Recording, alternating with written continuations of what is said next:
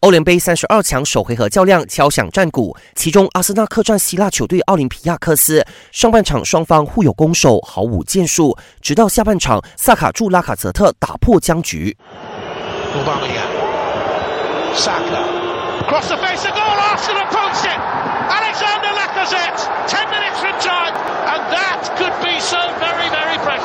最终，阿森纳一比零战胜奥林匹亚克斯，占得先机。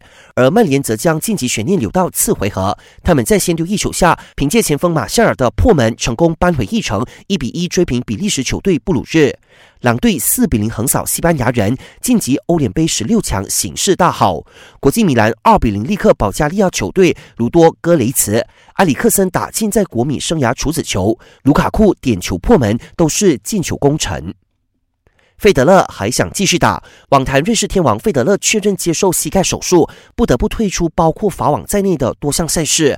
不过他并没有因此有过退役的打算，他计划在草地赛季复出。我是建伟，感谢您的收听，继续留守卖好玩。